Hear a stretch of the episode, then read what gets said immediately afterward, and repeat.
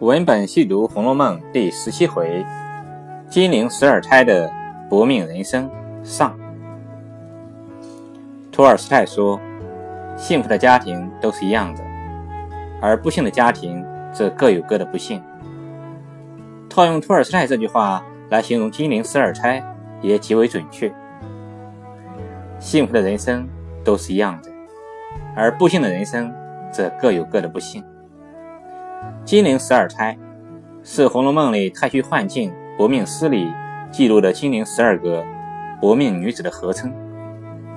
她们分别是林黛玉、薛宝钗、贾元春、贾探春、史湘云、妙玉、贾迎春、贾惜春、王熙凤、贾巧、李婉、秦可卿。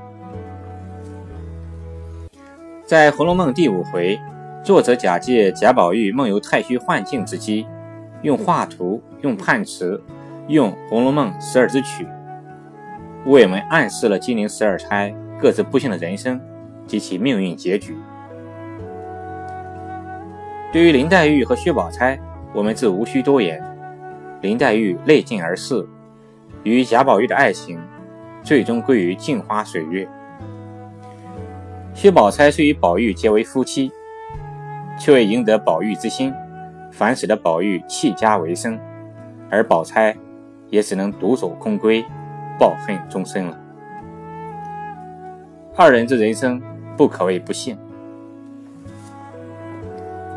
那贾元春、贾迎春、贾探春、贾惜春这四春的人生又如何呢？元春作为贾政之长女，成了贾府与皇室联姻的一个牺牲品。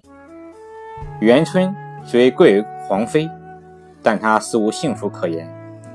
元春省亲时，对贾母、王夫人说过一句话：“当日即送我到那见不得人的去处。”一语说出，元春皇妃光环之下，其实潜伏着不可告人的内心的苦痛。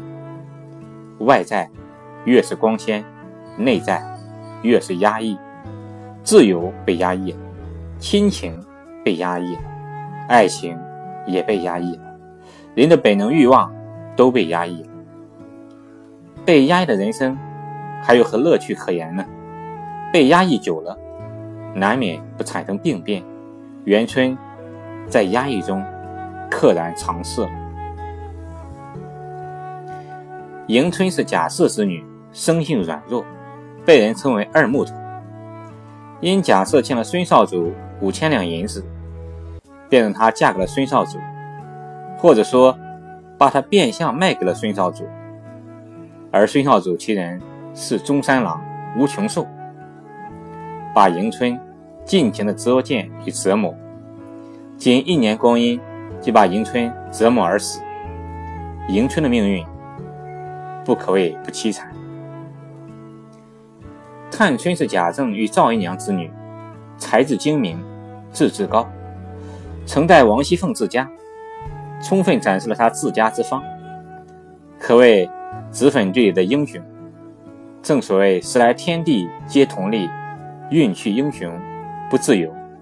作为探春，在婚姻大事上也不能自作主张，不得不远嫁异域，离乡背井，一去难返。当然。